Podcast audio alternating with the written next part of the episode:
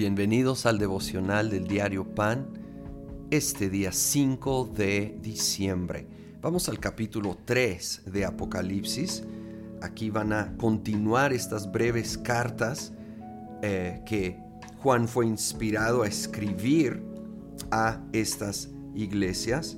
Ah, dice el versículo 1, escribe al ángel de la iglesia de Sardis, esto dice el que tiene los siete espíritus de Dios y las siete estrellas, conozco tus obras, tienes fama de estar vivo, pero en realidad estás muerto.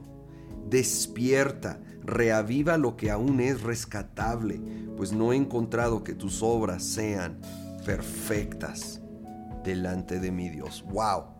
Qué duro el 3. Así que recuerda lo que has recibido y oído. Obedécelo y arrepiéntete. Si no te mantienes despierto, cuando menos lo esperes, caeré sobre ti como un ladrón. Wow, esto sí que es fuerte. No podemos irnos con la finta, con la reputación. Dice que tenían fama de estar vivos, pero estaban muertos y que necesitaban avivarse.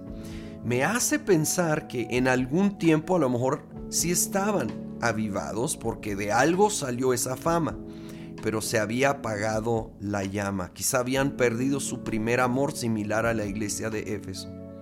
Y esto nos puede pasar a todos. No vivamos en el fuego del pasado. Necesitamos avivar el fuego en nuestro interior el día de hoy para los retos de hoy necesitamos seguir avivándonos en Él, despertando nuestro interior, nuestro espíritu para todo lo que Dios tiene para nosotros. De repente, ¿sí?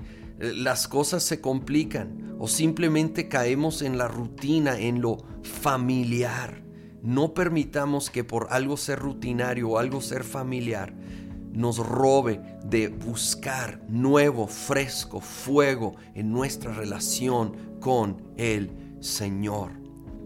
Luego escribe a la iglesia del ángel de Filadelfia, esto dice el santo, el verdadero, el que tiene la llave de David, el que abre y nadie puede cerrar, el que cierra y nadie puede abrir. Versículo 8, conozco tus obras, mira que delante de ti he dejado abierta una puerta que nadie puede cerrar ya sé que tus fuerzas son pocas, pero has obedecido mi palabra y no has renegado de mi nombre.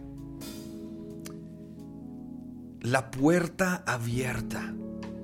¿Sí? Y habla de que Él tiene la llave para abrir y nadie podrá cerrar.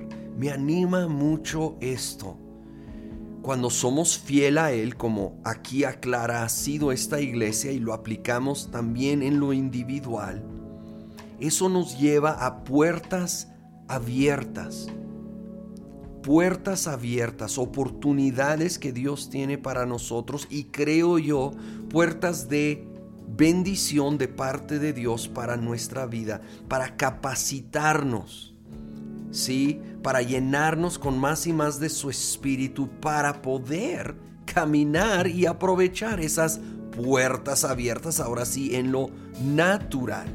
Y cuando Dios abre una puerta, nadie la puede cerrar.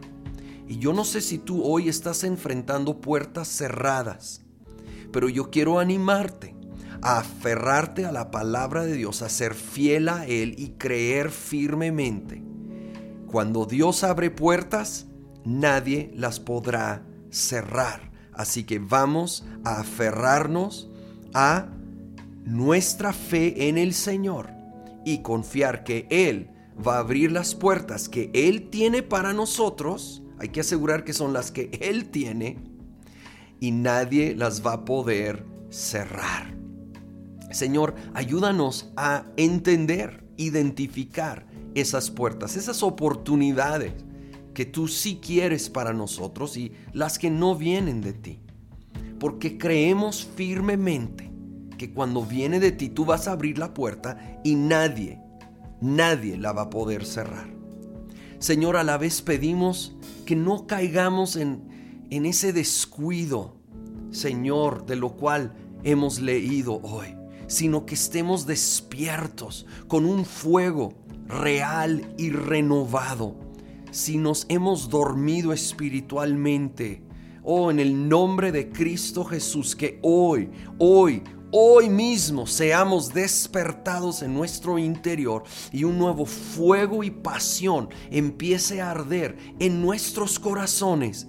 Por ti, Espíritu Santo, lo pedimos en el nombre de Cristo Jesús. Amén.